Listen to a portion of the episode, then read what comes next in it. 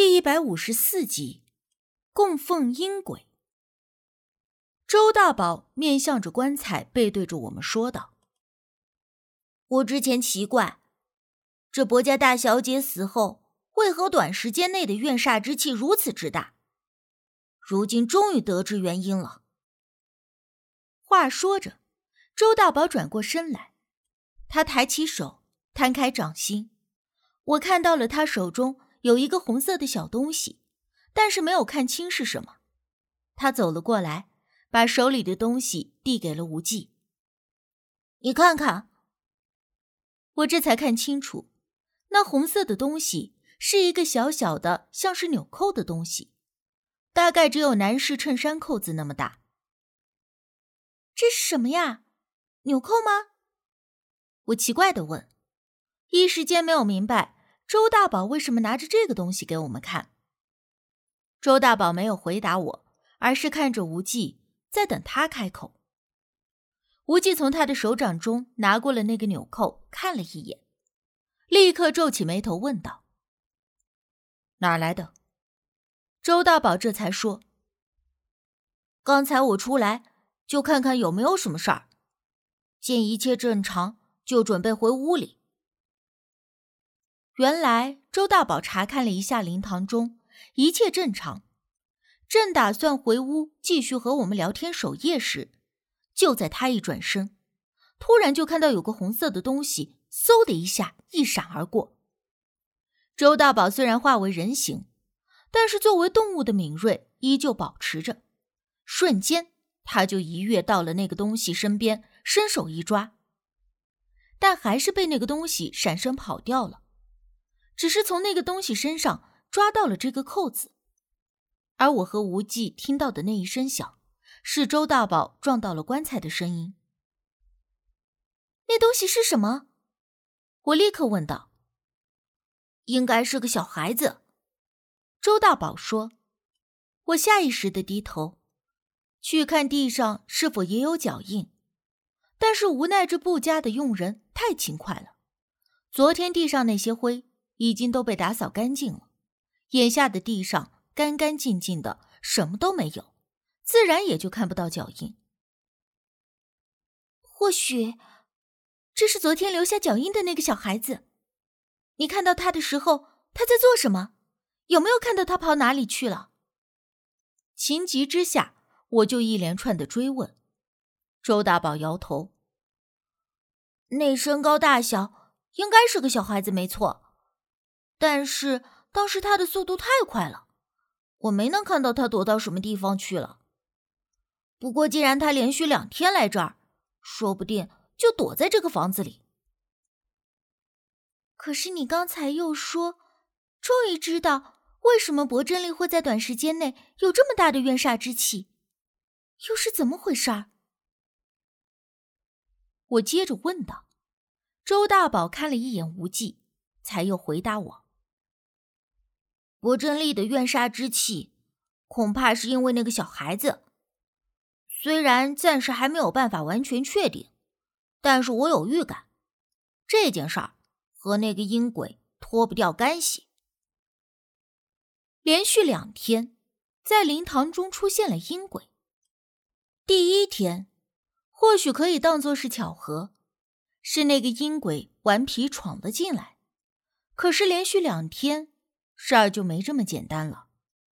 之前有说过，这阴鬼比一般的鬼魂怨气要大，一旦沾上了就很难缠。而这阴鬼又为什么会出现在薄真丽的灵堂中？难道这个阴鬼与薄真丽有什么关系吗？不管这个阴鬼的目的是什么，都得先把他给我找出来再说。之后，我和无忌一起。周大宝独自一人，我们兵分两路，在整个房子内外上下查找可疑的东西，寻找阴鬼的踪迹。说实话，我当时真的是挺害怕的，也不知道为什么，从小我就对那种很小的婴孩，还有人形的小玩偶，有着一点点厌恶、恐惧的心理。我总会忍不住觉得那些人形的小孩子玩偶会在夜里突然复活。或者阴恻恻的一直看着你，像是一双时时刻刻窥探一切的眼睛。早知道就让博百一在这里多留一些人了，这会儿还能帮着找找。这房子也太大了，这么找得找到天亮去。找了半个小时，我从最初的害怕已经有点不耐烦了。无忌自是让我回房去休息，但是比起一个人休息，我倒是宁愿跟在他身边累一点，起码心安。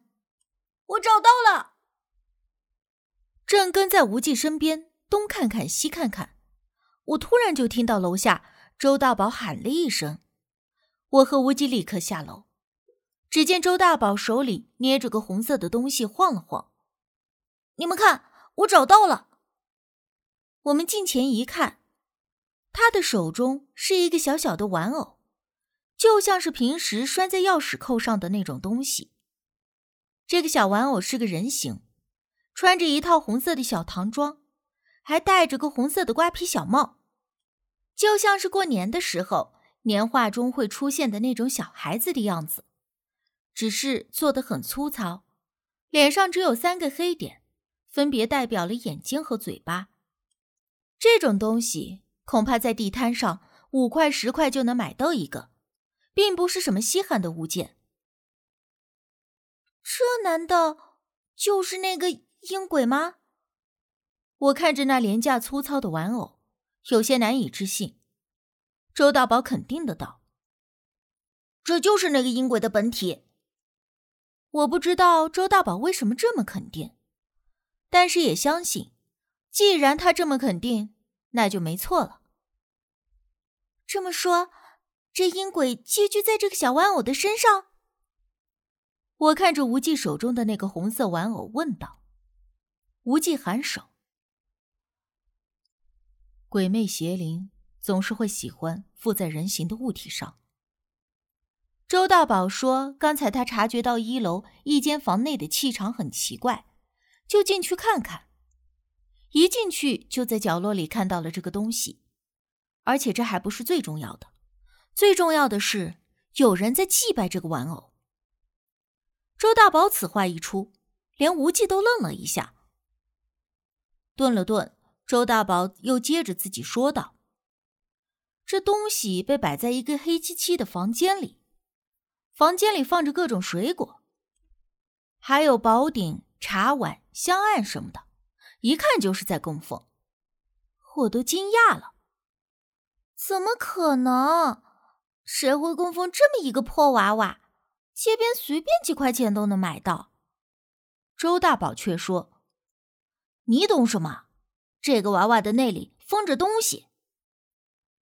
话说着，他就想找剪刀把这东西给剪开，但是我们这一走神的时候，忽然就听到“啊”的一声尖叫从背后传来。那个声音就像是高分贝的尖叫机加上钉子划过玻璃声音的集合体，听得我耳膜一阵生疼。全身的汗毛都不由自主的竖了起来，同时我感觉到了我身后似乎有东西，但是还没有等我转过身，无忌就抓着我的手，一把将我拉到了一旁。仓皇之间，我脚步不稳，一个踉跄就撞在了无忌的怀里。当下也顾不得尴尬了，我立刻回头去看，只见一个穿着红色唐装、戴着瓜皮小帽。光着脚丫子的小孩子站在了我刚才站的地方。啊，这……我惊愕的说不出话来。要说我遇见的邪乎事儿真还不少，但大多数都是鬼魂附身在活人身上。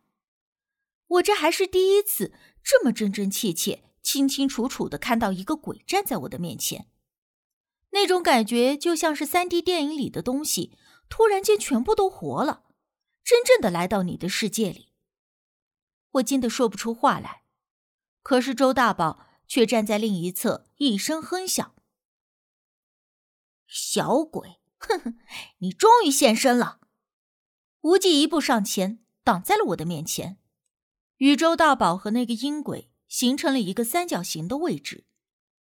阴鬼的眼珠子黑洞洞的，几乎都看不到眼白，嘴巴也闭得紧紧的，嘴唇有些发黑，可是皮肤却是比纸还要白，衬得那一身唐装更加鲜红似血一般。听到了周大宝的声音，阴鬼缓缓的转过头看向他，那一瞬间，我感觉到房间里的气温骤降了好几度，冷得我一个寒颤。面对那阴鬼，周大宝却是浑不在意的样子，还拿出了之前抓掉的阴鬼身上的衣扣，挑衅般的在阴鬼面前晃了晃。怎么着，想拿回去不？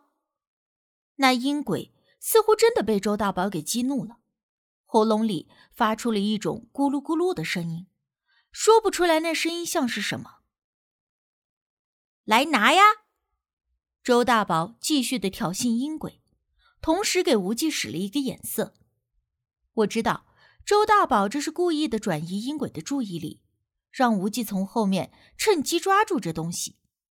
我手心紧紧的攥着，不由自主的为他二人捏了一把汗，同时警惕的盯着那个阴鬼，准备见机行事。突然，那阴鬼嗖的一下。像飞似的窜向了周大宝，